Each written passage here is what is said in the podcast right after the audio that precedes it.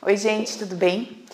Vamos conversar um pouquinho hoje sobre a seguinte questão: será mesmo que é, o que aconteceu com a gente dentro do ventre, o que aconteceu com a gente no momento da concepção, energeticamente falando, no momento em que o pênis do cara invade a vagina da mulher, naquele momento energético ali em que você, em que a sua consciência né, fez ali uma escolha de estar vivenciando o que aquele clã proporciona, o que aquela história proporciona. Será mesmo que tudo o que aconteceu desde aquele momento tem o poder, tem a capacidade ou tem algum fundamento que isso esteja implicando na sua vida hoje, no que você está vivendo e passando hoje? É sobre isso que a gente vai conversar nesse vídeo. E para que, que serve essa informação? Por que, que isso é útil na sua vida? Por que, que isso pode te ajudar? Olha só que interessante. Muitas vezes a gente está tentando mudar alguma coisa que está acontecendo hoje no sentido de um padrão, no sentido de uma crença, de algo que eu acredito que, é, que funciona de uma forma sem sequer, sem que eu esteja percebendo porque a minha cabeça funciona daquela forma, porque quando eu racionalizo a respeito de algo, eu chego àquela determinada conclusão. Isso é uma coisa interessante da gente pensar, porque geralmente a gente fala assim: ai, eu tomei uma atitude, sabe, fiz sem pensar, fiz sem, ai, fiz sem querer. E a gente entende que quando a gente faz nesse sem pensar, nesse sem querer, simplesmente foi um ato, é, como um ato falho, alguma coisa que blum, saiu e não era para sair. Mas e quando a gente constantemente, é, mesmo parando para refletir, mesmo parando, racionalizando com calma, quando mesmo assim a gente toma determinadas decisões que nos parecem plausíveis, é, racionais, pensadas, e no final das contas a gente acaba se sentindo sempre da mesma maneira. Será que isso não mostra para a gente que não é só o que eu faço no impulso que está sendo gerenciado pelo meu inconsciente, como também o que eu faço pensado está sendo de alguma forma influenciado pelo meu inconsciente. Então, Vou contar para vocês um caso que eu atendi é, hoje, inclusive, e que eu achei muito interessante dois padrões que essa pessoa carrega e que foram desenvolvidos por ela ainda no ventre. Um terceiro que foi desenvolvido no momento da concepção. Pênis entrando naquela vagina, aquele esperma foi derramado ali e naquele momento criou-se uma percepção também. Então, olha só que interessante. É, um padrão que foi detectado por essa pessoa que me procurou é o seguinte: Paula, é muito engraçado. Por quê? Porque tem momentos em que eu não consigo mudar o que está acontecendo. Então, assim, eu não consigo modificar e eu permaneço naquilo em que eu estou, daquela forma, e fico ali até aquilo realmente se tornar um desgaste insuportável. Então, em alguns eventos, essa pessoa não conseguia mudar. Esses eventos que ela não conseguia mudar, esse pacote de coisas não trazia prazer. Pelo contrário, ela entendia que ela só ficava nesses lugares ou nessas situações porque havia algum tipo de troca. Não tinha nenhum prazer, tinha apenas uma troca né? Então eu tô aqui, eu faço isso sem gostar, recebo aquilo que me dá algum benefício, mas não, não tem uma alegria, não tem um prazer. Isso vida financeira, isso vida afetiva, isso sexo, isso tudo. E quando ela sente prazer, quando ela sente prazer, na sequência, quando ela consegue tomar consciência, isso está prazeroso, isso está gostoso, isso está me fazendo bem. Na sequência, ela para. Ela não leva isso aqui, vamos dizer assim, até o fim. Ela para ali no meio do caminho. Então, a gente observou essas duas questões ali no, num papo, na conversa, e a gente também percebeu uma questão relacionada ao sexo muito forte, no sentido de que ela tem dor para ter relação sexual, ela tem desconforto, ela tem corrimento, ali tem várias questões. É, em relação ao sexo, desde a primeira experiência sexual que ela teve, ela não sente prazer.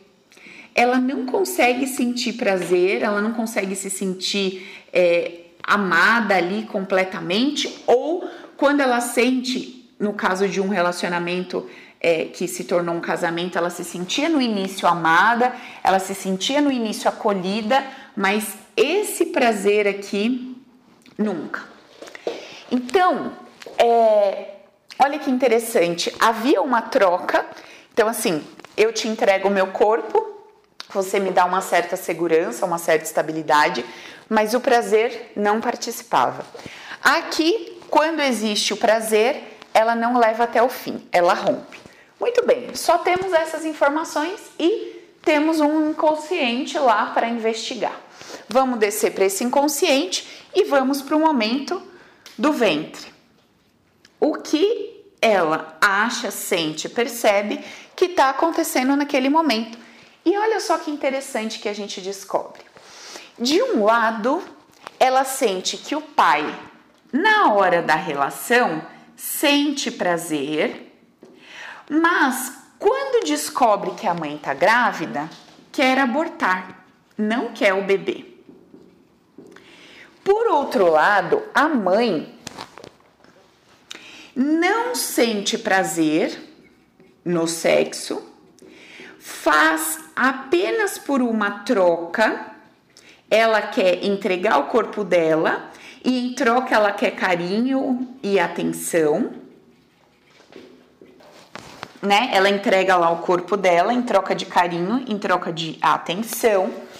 Porém, ela não vai abortar. Ela vai até o fim com essa gravidez. E o que significa ir até o fim? Pelo pai, ele queria abortar. Por quê? Se ele aborta, ele sente alívio. Então ele queria abortar. A mãe, se ela aborta, ela sente culpa. Então a mãe decide não abortar, ela vai com isso até o fim. E isso representa para a mãe prejuízo, porque vai ter muitos custos com a chegada desse bebê. Significa começar tudo de novo, porque o, o filho dela mais novo tem 20 anos. Então quer dizer começar tudo do zero, tudo de novo significa é, conflito entre ela e o parceiro, então significa ali uma ruptura, uma separação. Significa é, mais trabalho. Olha só que interessante. Então, essas informações foram fotografadas pelo inconsciente dessa mulher. E o que ela está vivendo hoje que é esse pacotinho de situações, informações, sentimentos e tudo mais, foi desenvolvido de forma inconsciente, foi construído de forma inconsciente ainda no ventre da mãe. E algumas percepções sobre sexo e corpo prazer no momento da concepção, quando o esperma entra ali naquela vagina. Agora, Ainda que não existisse nada disso, materialmente falando, existiria uma coisa chamada campo.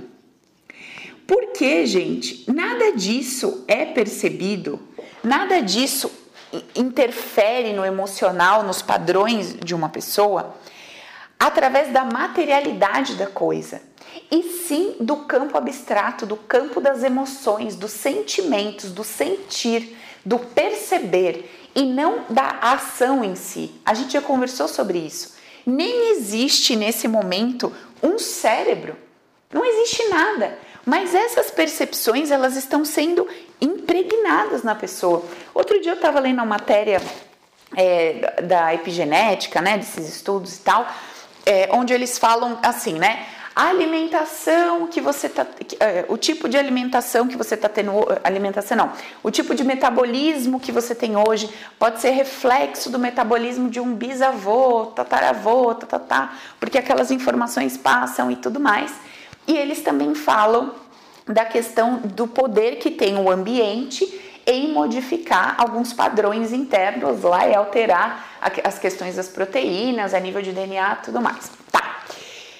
Que que isso mostra pra gente? Eu, eu hoje não preciso mais que a ciência me diga alguma coisa para que faça sentido dentro de mim entender que o espírito tem um livre-arbítrio, escolhe viver uma determinada experiência, carrega um pacotinho de memórias de informações sobre tudo o que sentiu, porque tudo é sobre sentimento e nada é sobre materialidade, porque a matéria é apenas uma ilusão. E esse pacote de emoções são vivenciadas por um ser humano, né? São experimentadas por ele desde o momento da concepção, ou seja, desde o momento que esse espírito, energia, escolhe se conectar com o personagem, com o ser humano. Então, é, na verdade, hoje, né, com a evolução aí da ciência, coisa toda, a gente já consegue até falar, é, usando elementos que a ciência está trazendo, de, disso aqui de uma forma mais material, vamos dizer assim.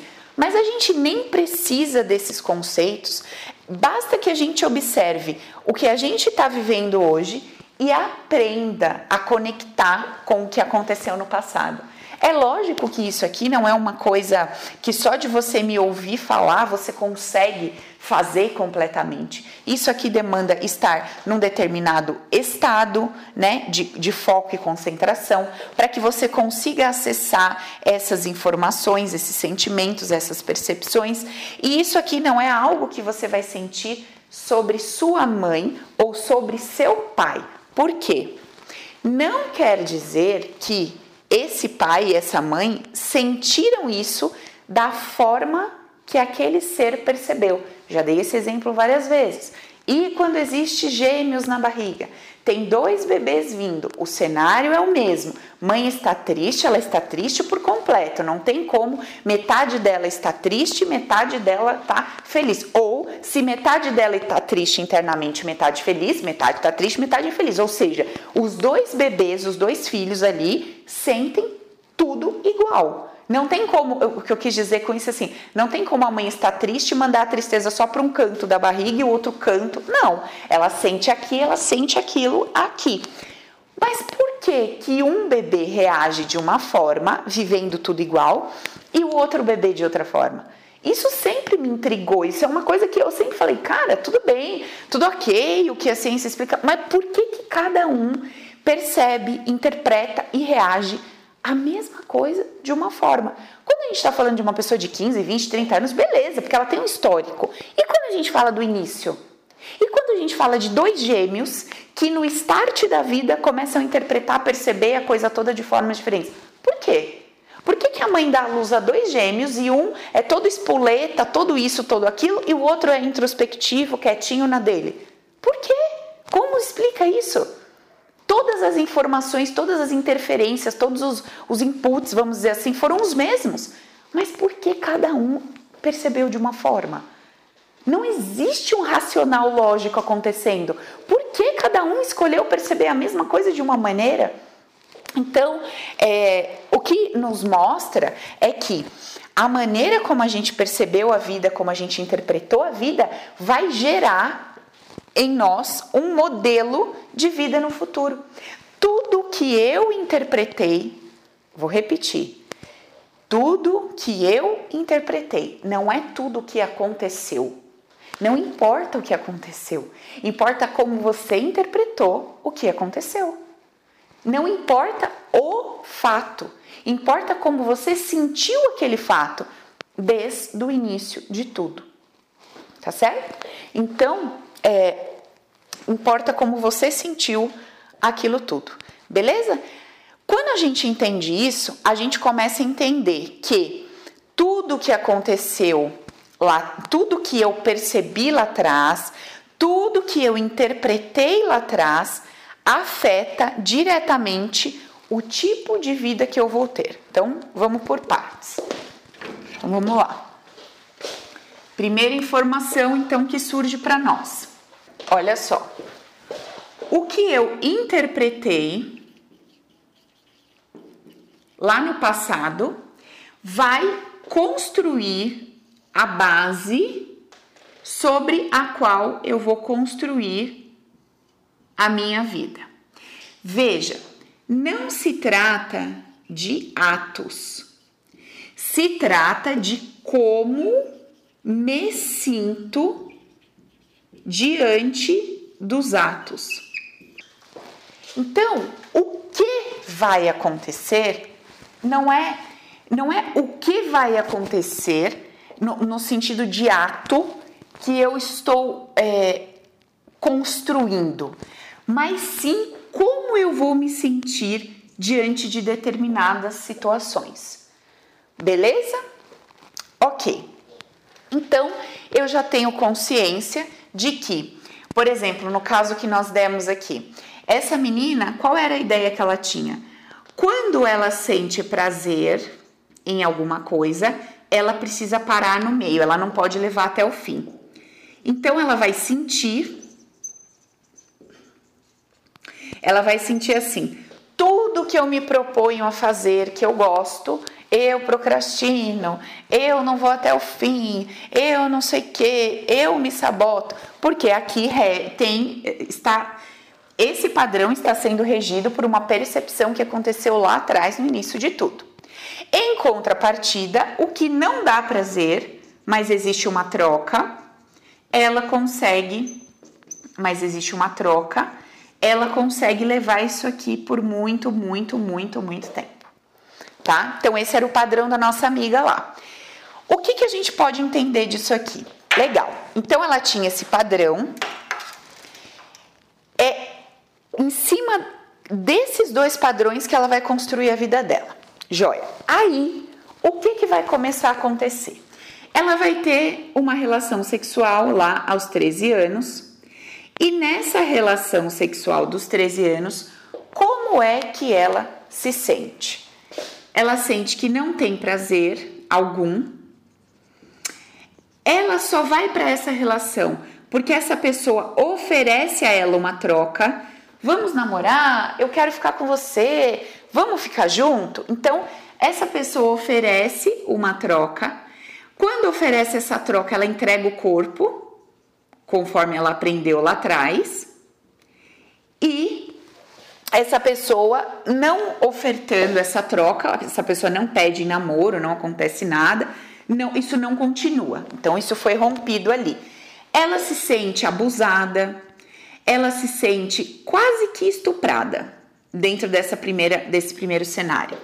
Muito bem, isso aqui gera um pacote de emoções, certo? Ali aos 13 anos, um pacotinho de emoções. Antes disso, aos oito aninhos, ela vê a mãe dando um beijo num bispo de um lugar aí. E esse beijo, ela sente que aquilo é antiético, porque o cara é casado, ela sente que aquilo é antiético porque o cara é líder de uma seita lá, de uma religião, de uma, enfim, de uma doutrina, e ela sente que isso é antiético porque ele deveria dar o exemplo, tá? Beleza, então aqui a gente tem já um evento lá que nos mostra alguma coisa relacionada a isso. Depois, aos 13 anos, ela passou por essa situação. Depois disso aqui, a vida toda dela de sexualidade foi sem prazer e seguindo sempre o mesmo padrão.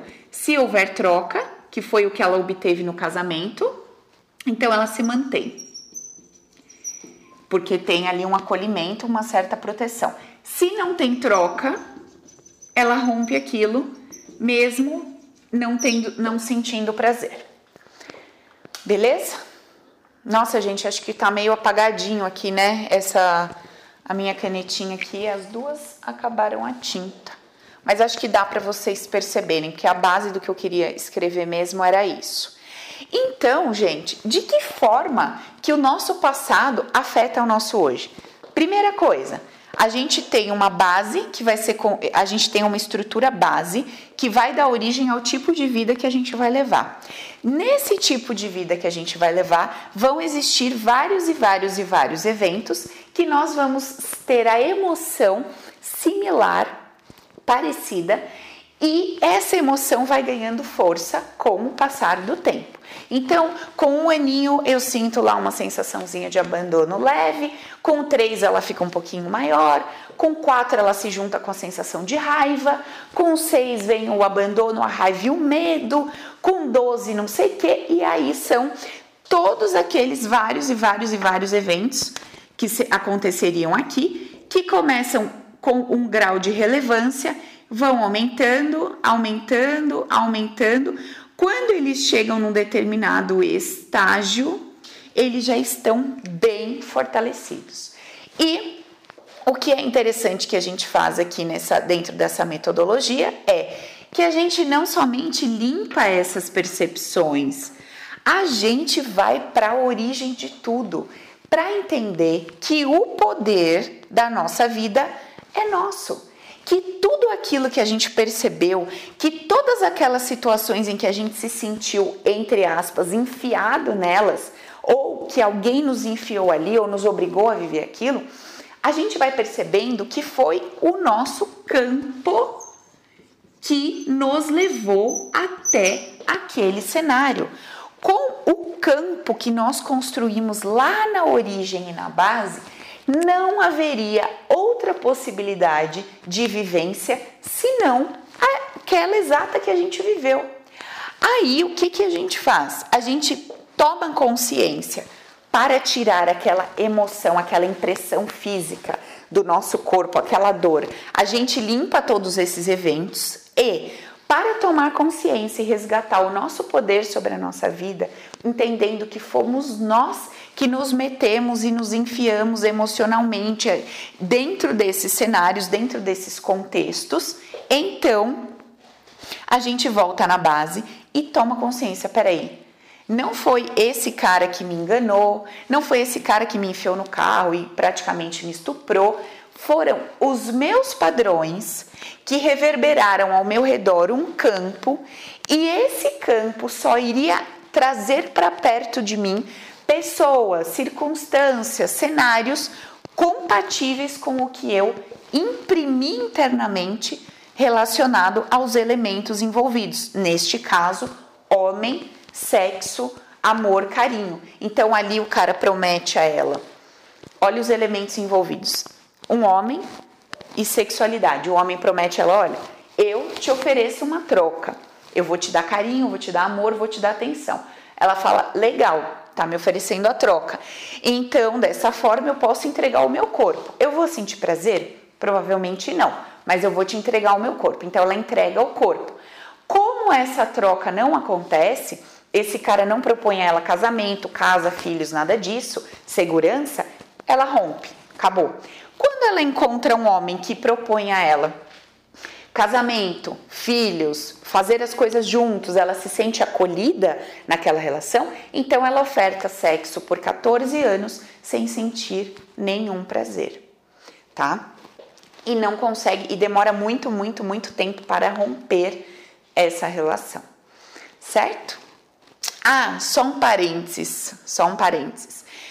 Essa pessoa me conta que ela decide romper essa relação, ela tem zilhões de motivos para romper, né? Mas o que leva ela a falar chega é o fato de que essa pessoa é, gasta muito, tanto ele quanto ela juntaram muito dinheiro num, de, num, determinado momento da vida, tentaram aplicar esse dinheiro, fazer negócio, fazer esse dinheiro crescer, multiplicar, impossível. Lógico, lembra das crenças dela? Prejuízo, minha chegada traz prejuízo, minha chegada traz peso, e um monte de coisa. E aí, o que que acontece? Essa mulher, quando esse homem, esse parceiro dela, começa a pegar todo o dinheiro e gastar, gastar, gastar, gastar mais do que ganha, gastar mais do que ganha, gastar mais do que ganha, ela rompe com ele. Ela termina o relacionamento. Não por nenhuma das outras situações, mas simplesmente no momento em que ela sente que não existe mais uma troca, Não existe mais, ela não está mais se sentindo segura e acolhida como era no início. Então, não estou mais me sentindo segura e acolhida, não faz mais sentido eu te entregar meu corpo, não faz sentido existir esse, essa situação, esse cenário aqui. Daí ela rompe com essa pessoa. Ai, gente, é muito interessante, sabe? A gente descobrir assim a nossa história, entender é, o que está acontecendo. Agora, sério, o que é mais é, incrível da gente tomar conhecimento disso? Hoje você está vendo o vídeo, você está tomando conhecimento dessa informação. Se você já me acompanha, você está reforçando essa ideia dentro de você. Mas o que é mais incrível é assim: até então a gente tinha a informação de que, poxa, né, a vida ela simplesmente está acontecendo e não tem nada, né, que eu possa fazer. O cara chegou lá, me pegou a força praticamente para ter relação comigo. Depois, é, sabe, não tenho o que fazer. Eu deito com vários homens e eu não tenho prazer com nenhum homem. Não tem muito o que fazer sabe? É, então, ou então se um homem me dá um afeto, um carinho, uma atenção, um acolhimento, eu tenho que entregar para ele o meu corpo e isso não vai me dar nenhum tipo de prazer. Enfim, a gente vai tomando consciência de que todos os buracos que a gente se enfiou, fomos nós que nos enfiamos ali. Não foi ninguém que colocou a gente lá. Não foi ninguém que te traiu, não foi ninguém que te machucou, não foi ninguém.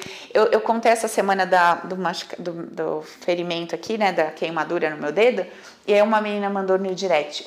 Como assim? Você está me dizendo que você foi responsável por ter se queimado, que o seu inconsciente é, entendeu que naquele momento era bom ser queimado e você foi queimado? Foi sim. Sim, se eu acredito nisso tudo, eu acredito que quem rege os 90% que está regendo a coisa toda é ali o meu inconsciente. E o meu inconsciente ele tinha um registro, ele tinha uma informação, eu estava extremamente cansada, eu tinha vindo de um evento de dois dias falando sem parar, de manhã até a noite, estava exausta, trabalhei, atendi segundo dia todo, terça-feira eu estava o caco, foi um jeito lá que meu inconsciente entendeu de me dar um descanso. Agora, sabe o que é intrigante? É que uma pessoa que tinha agendado uma consulta há três meses atrás carrega um padrão de que todas as vezes que ela marca uma consulta com alguém, geralmente quando ela marca uma consulta com alguém, essa pessoa cancela de última hora. E nós cancelamos de manhã, o atendimento dela era à tarde e ela mandou aqui para Lu, falando: Lu, não acredito, cara, olha isso, era um padrão que eu tinha eu tinha esse padrão, eu quero tratar esse padrão com a Paula, que as pessoas, eu marco consulta, eu marco coisas com as pessoas, um trabalho, um tratamento, e a pessoa desmarca comigo na última hora, e eu carrego um sentimento muito forte de rejeição, de não aceitação. Olha que interessante. Então, assim, é, eu não tenho o poder de rejeitar aquela mulher, mas ela se sente rejeitada todas as vezes que acontece isso. Olha que interessante. E aí, se ela tá numa, numa consciência racional material, ela vai dizer assim: nossa, o povo é fogo, né? Irresponsável, desmarca as coisas na última hora, não sei o quê, eu acho isso um absurdo, tá na materialidade. Quando ela cai em si que o poder é dela, que tudo que está acontecendo na vida dela tá dentro dela, ela vai falar: opa, qual é o ato? Desmarcaram a consulta. Como eu me sinto rejeitada? Nossa Senhora, eu me sinto rejeitada porque uma pessoa simplesmente desmarcou uma consulta. Então veja, não é a, não é a, a, ação construída ali, mas é como a pessoa se sente diante da ação. Porque eu nem sei quem é essa mulher, eu nem sei o nome dela. Não foi nada pessoal, não foi nada diretamente. Eu não a excluí, eu não a rejeitei, né? Eu não fiz de propósito, porém dentro dela ela se sente dessa forma. É a mesma coisa com a minha queimadura. No caso, fui eu mexendo na chaleira lá de no bule do chá, mas poderia ter sido, por exemplo, o Felipe pegou água quente derramada no meu dedo. E aí, ele seria o responsável? Ele seria o culpado? Não, ele ia ser um instrumento da vida, ele ia ser um instrumento do momento, um ator ali, um coadjuvante para que eu vivesse o que eu tinha que viver, alguma coisa que estava dentro do meu inconsciente pulsando, que precisava se manifestar daquela forma. Para eu me sentir de que jeito? No momento em que caiu ali, na, imediatamente, né, eu já eu senti a dor, falei, caraca, que dor, não sei o quê. Aí eu falei, tá, caiu aqui, o que que isso quer dizer? Aí, é engraçado, né? Meus dedos ficaram todos duros. Aí, na hora, eu já pensei, como eu vou atender? Porque eu atendo digitando e eu atendo ou eu atendo escrevendo. Eu falei, não dá, eu não consigo digitar e escrever e um trabalho sem eu digitando, sem eu escrevendo. Até hoje, que eu ainda não descobri um outro jeito de fazer isso, mas até hoje é um jeito que funciona muito bem. Então, danou-se, né? Eu vou ter que desmarcar meus atendimentos. Naquele momento, o que, que eu senti? Alívio. E ali eu já pesquei um padrãozinho. Eu falei, ah, então quer dizer que toda vez que eu me sinto sobrecarregada, eu não posso simplesmente ligar, desmarcar, cancelar e tudo mais. Eu preciso criar uma circunstância de dor para mim, de sofrimento para mim, para poder justificar a minha ausência, o meu não comparecimento. Ana.